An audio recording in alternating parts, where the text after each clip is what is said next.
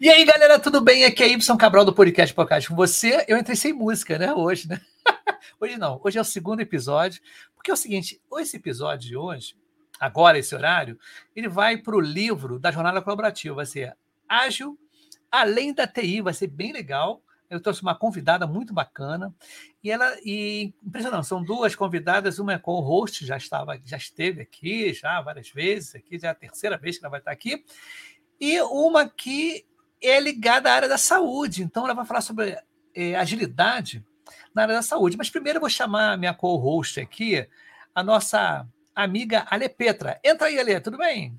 Olá, tudo bem? Se é saúde, eu quero estar aqui, hein? Então, Isso. fiquei, fiquei para conversar com a Joane, né? E vamos falar mais de agilidade e saúde. Isso aí. Então eu vou chamar aqui a nossa amiga Joane Ximenes, ela é arquiteta da saúde.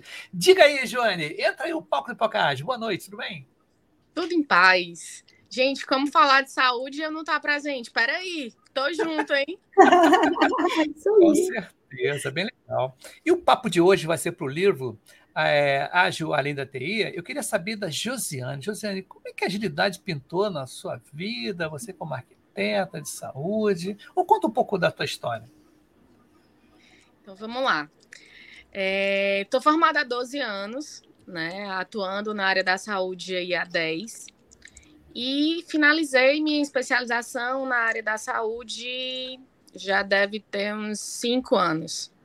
Como arquiteta de manutenção dentro das unidades de saúde, é, eu me vi sendo muito mais do que uma simples arquiteta, sendo um pouco mais flexível mesmo como profissional.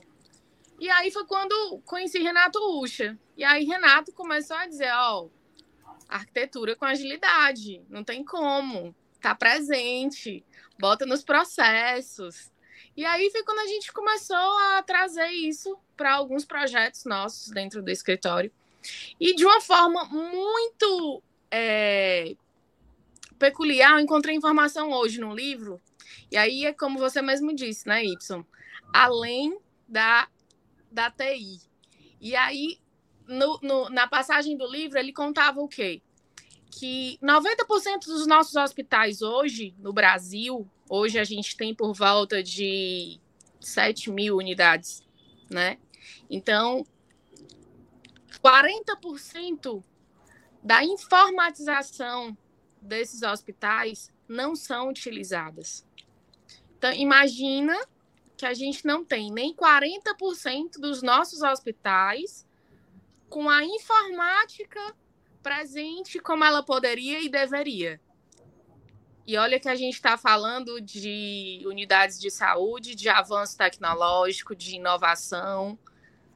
E como a gente não vai falar de agilidade ainda que a TI não esteja presente, mas na arquitetura ela, para mim, não tinha como não funcionar.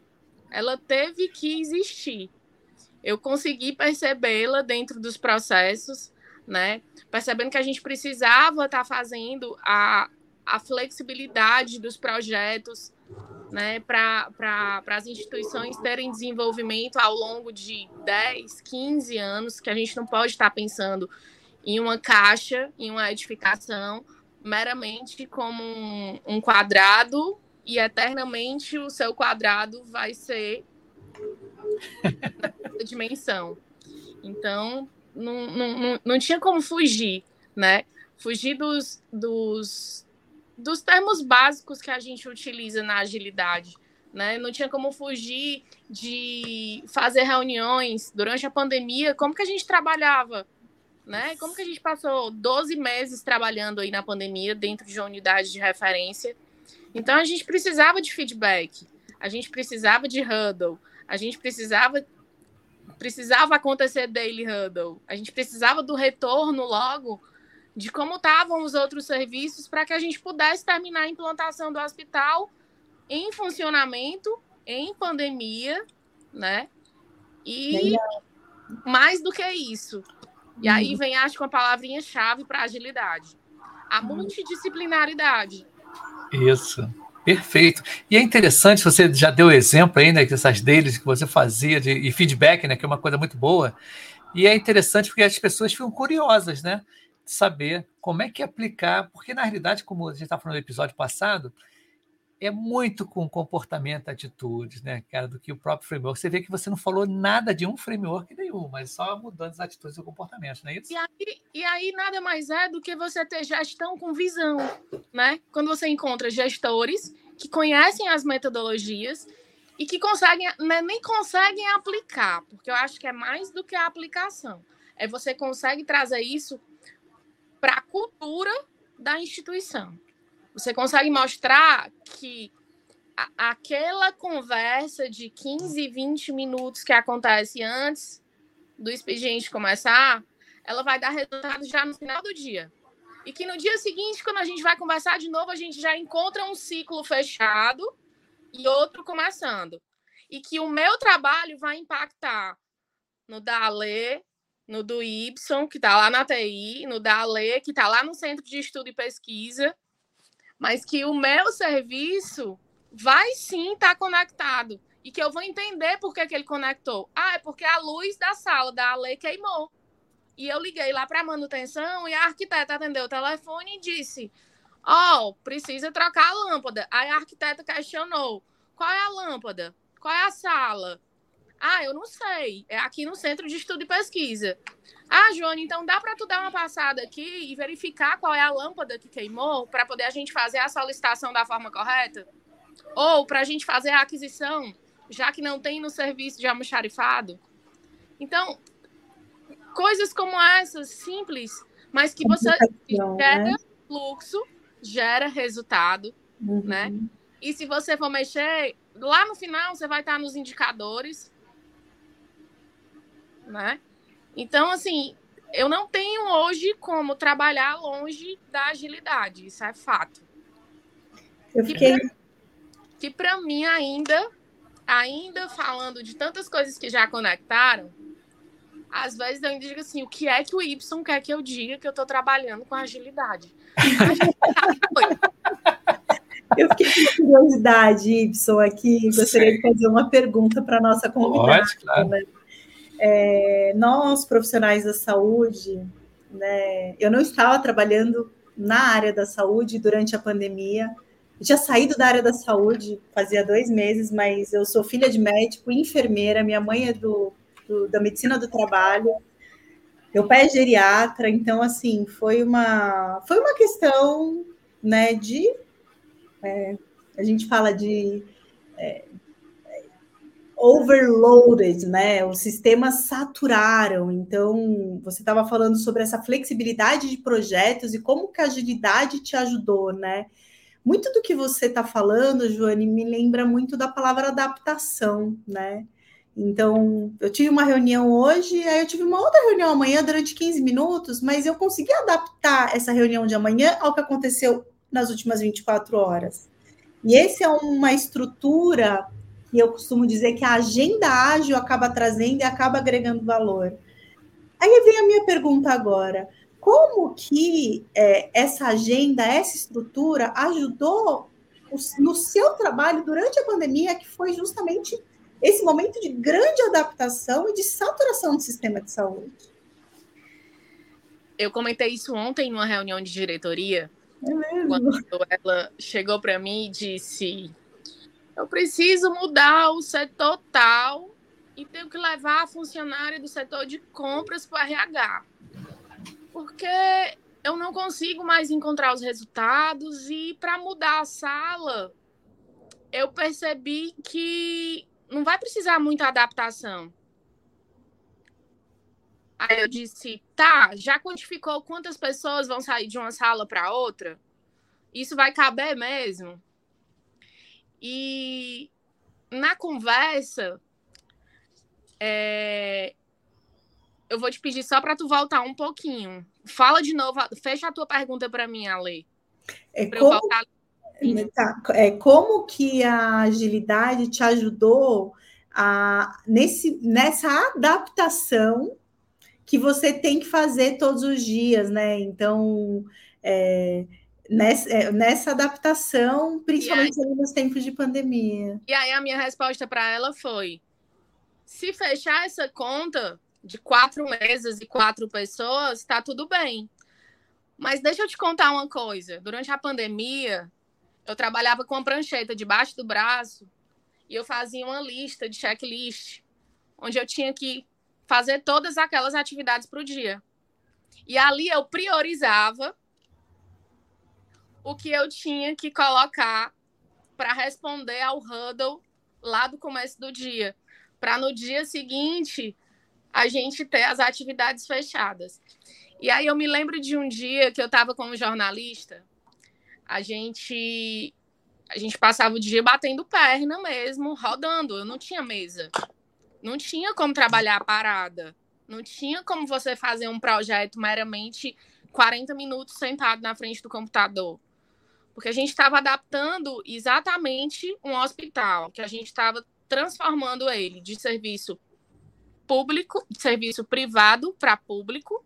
Era uma edificação que estava fechada há sete anos, pronta, né? Há sete anos.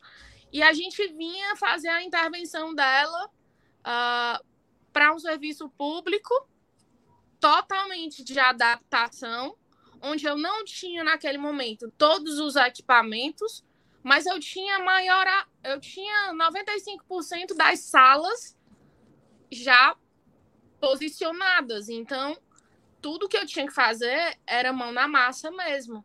Tinha que ser multidisciplinar. Eu não conseguia, naquele momento, trabalhar sozinha com o setor de arquitetura e com três ou quatro ou cinco estagiários. Aí a gente montou o setor de manutenção, onde a nossa secretária era uma arquiteta. E ela era arquiteta porque ela não queria estar em casa. Ela estava sendo secretária porque ela não queria estar em casa. E ela queria entender como eram os processos. Mas eu fiz a entrevista dela, né? Então, o meu trabalho não precisava de uma mesa e de uma cadeira. Era a prancheta com o checklist e no final do dia a gente tinha as atividades fechadas. E quando o jornalista estava do meu lado, teve um dia que eu disse assim: pelo amor de Deus, eu não consegui fazer nem três check nas minhas atividades. Aí ele olhou para mim e disse assim: tu tá doida? Eu disse, cara, tá aqui a lista. Aí ele olhou para mim e disse assim: a gente registrou 18 altas. A gente fez foto, vídeo de 18 pacientes que foram para casa no meio de uma pandemia. 18, quando muitas vezes a gente tinha tido 22, 20 mortes no dia anterior. Sim, sim. Então, 18 altas era muita coisa, uhum. né? E aí eu disse para ele, cara, mas eu não fiz o que eu tinha que fazer da minha atividade, da minha lista. Aí ele, Jô, a gente fechou o ciclo de 18 pacientes que foram para casa. Aí eu disse, tá. Então a gente trabalhou. Eu não fechei da atividade que eu estava, mas eu ajudei a fechar o ciclo lá do início da reunião, onde nada mais era do que a gente melhorar a experiência do paciente e fazer o paciente voltar para casa bem. Esse hum. era o objetivo de eu estar ali. Eu estava lá todos os dias para fechar, né? Para começar um processo e no final a gente ter o ciclo de vida sendo salvas, que eu digo super, que super adaptativo, né, ao resultado que o paciente precisa, que era justamente a alta, né? Eu tenho uma história muito triste com essa pandemia, assim, né? Posso chorar umas pitangas aqui, Y? perdi muita gente, assim, perdi pessoas queridas, próximas, vó, tia, tio, sabe? Então, só de ouvir isso, para mim, já é uma grande vitória. Tem gente que fala assim, ah, essa pandemia. Fala, gente, essa pandemia levou muita, muito amor ah, da, minha, da minha vida. É, do jeito que ela levou, eu posso te dizer que existem muitos profissionais que contam histórias diferentes porque a pandemia existiu. Eu não vou dizer que que eu tenho que dar graças a Deus à pandemia. Não, pelo é. amor de Deus. Longe é. disso. Mas durante a pandemia eu saí de uma depressão e eu entendi o porquê que eu tinha estudado para ser arquiteto da saúde. Olha. Eu entrei no hospital pela porta do fundo. Eu entrei no hospital durante a pandemia. Ô, Elvis, parei que eu tô falando sério. O cachorrinho tá querendo participar do pipoca ágil, Y. Então, é, eu entrei pela porta do fundo. E eu entrei pela necessidade da porta do fundo real. Pela necessidade do serviço de abrigar o óbito, gente. Quem está preparado para ver a morte? Quem está preparado para ver a morte em, em larga escala? É, e foi ali que eu entendi por que, que eu tinha estudado e passado por tantas é, por tantas coisas dentro de hospital para entender isso, sabe? Uhum. Então, assim, para mim, é, realmente foi, foi mudou, mudou, mudou, mudou porque eu encontrei o meu eixo profissional. Eu já tinha a minha formação de arquitetura da saúde, eu já tinha minha especialização, eu já atuava na área, mas eu, eu ainda me questionava por que, que eu tinha que sentir tanta dor. Sim. Por que, que a dor do paciente ainda doía tanto em mim? E a minha depressão foi em prol disso. Eu perdi uma paciente. Eu digo eu perdi porque uh, eu acompanhei desde. Eu acompanhei os três últimos anos de vida dela. E foram três últimos anos pós-transplante de pulmão. Quem me, quem me acompanha nas redes sociais é, viu um pouco disso. Porque ela era uma estrelinha. Ela é uma estrela ainda. Assim, ela não, eu não tem como eu não falar sobre ela. Sim, né? sim. É, é, ela está muito presente, sempre. Eu, eu, eu ainda hoje recebo parceiros que me procuram em virtude do, do, que foi feito lá atrás com ela, para ela, para essa paciente, né?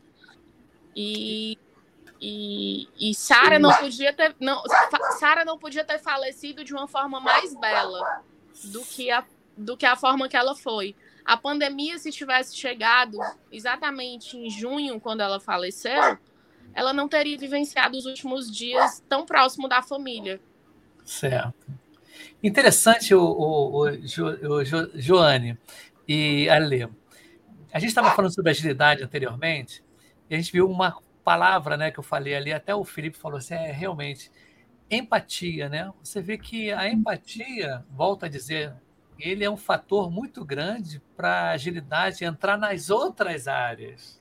Tá?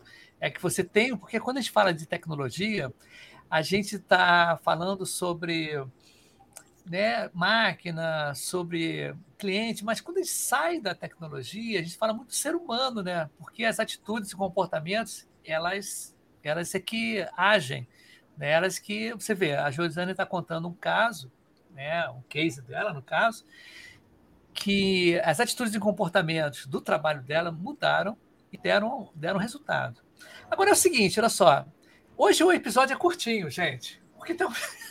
hoje o dia está corrido. Tá. Porque tem gente me esperando também. Agora que eu vi, tem uma reunião agora, o pessoal está até vendo aqui. Tá? A, a Suelen mandou até mensagem, ela está até aqui, ó a Suelen, estou impressionada e emocionada. Tá? Hum. E ela confirma aqui, ó, a empatia é a palavra-chave. Tá? O Éder também está aqui também, ele falando aqui comigo. Hello. É, ele está de novo aqui, o Éder. Manda, a Luana também está aqui, Monteiro, mandando boa noite, consegui vir prestigiar. Pô, obrigado, Luana, a gente tem conversado bastante. Joana, eu não vou estender, porque esse já é o case do livro tá bem bacana, porque você também tem um compromisso. Quer dizer, todos nós estamos compromissados hoje, né? Hoje em dia tá, rendeu muita coisa, né? Então, Josi, manda um beijo para a galera aí, depois a Lê manda um beijo que eu fecho aí. Diga aí. A ah, gente, obrigada pela oportunidade, Y, mais uma vez. Ale, prazerzão. A gente ainda consegue conversar muita coisa, né? Sim. Temos muito em comum. Então, que esse seja o segundo de próximos de vários e que a gente não esqueça que a gente pode fazer a diferença na vida de alguém, basta a gente querer. Todos os dias a gente pode fazer um pouquinho. Perfeito, bacana, isso é verdade. Ele, diga aí, as últimas é, palavras de hoje. Muito prazer, Joane, muito papo, sim, no backlog. Isso aí. É, obrigada, Y, por me chamar também aqui para conversar com mais uma profissional de saúde que usa agilidade aqui. Fiquei bem feliz de poder ter essa oportunidade. Tá legal, então. Vamos dar um tchau aí que eu vou cair lá na reunião da galera. Valeu, gente. Valeu, tchau, tchau. Josi. Vou desligar direto, hein, gente. Valeu. Valeu, tchau, tchau. Boa viagem, Josi.